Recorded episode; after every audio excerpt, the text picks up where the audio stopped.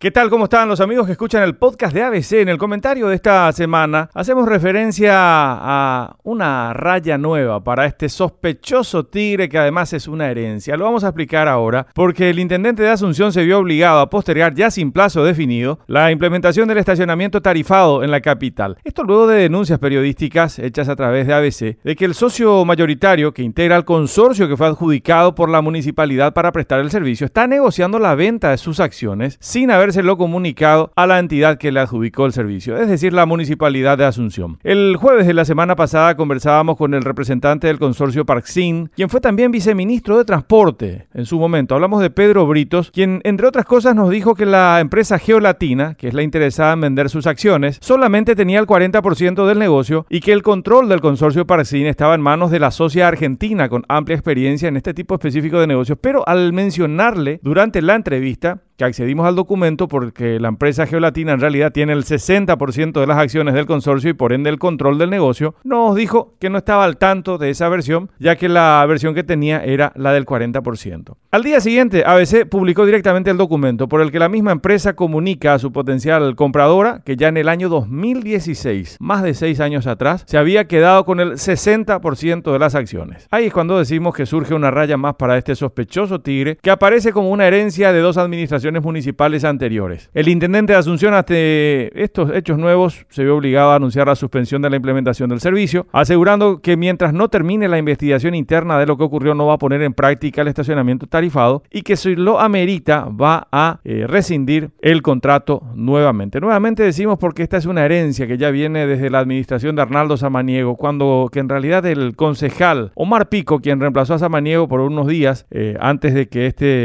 eh, se candidatase nuevamente, a la Intendencia de Asunción cinco días antes de que asumiese el nuevo intendente y los concejales electos Pico realizó la concesión al consorcio Parksin. Inclusive fue denunciado por una empresa competidora porque de manera inesperada, sorpresiva y encubierta violó procesos formales y administrativos, dándole a Parksin todos los puntos eh, de la licitación pese a que presentó balances sin movimientos en los tres últimos años, algo que también era un requisito a ser puntuado. La irresponsabilidad fue compartida por la siguiente administración, ya que en lugar de parar la concesión, el entonces nuevo intendente Mario Ferreiro promulgó la concesión con algunos cuestionamientos porque su entonces jefe de gabinete Max Rejalaga había asesorado a la empresa que fue adjudicada. Luego de las críticas públicas y de que la Contraloría recomendara la rescisión del contrato y de que el defensor del pueblo amenazara con un recurso de amparo, finalmente el intendente Ferreiro rescindió el contrato. Como resultado, la empresa o el consorcio desmandó al municipio y ahora la municipalidad debe entregarle la concesión del cobro y control de estacionamiento tarifado o indemnizar al consorcio por 5 millones de dólares. Así estamos, entrampados entre administraciones municipales que obraron de manera sospechosa y que nos meten en el brete de tener que pagar una millonaria indemnización en dólares o entregar la concesión de un servicio que parece ser bastante jugoso. Ya hace un tiempo decíamos sobre esta sospechosa concesión que debería buscarse la forma de que los administradores de la cosa pública respondan con sus bienes personales por tomar decisiones que comprometen el patrimonio público y perjudican al ciudadano, con acciones que emanan el inconfundible y hediondo tufo de la sospecha. Hasta la próxima semana.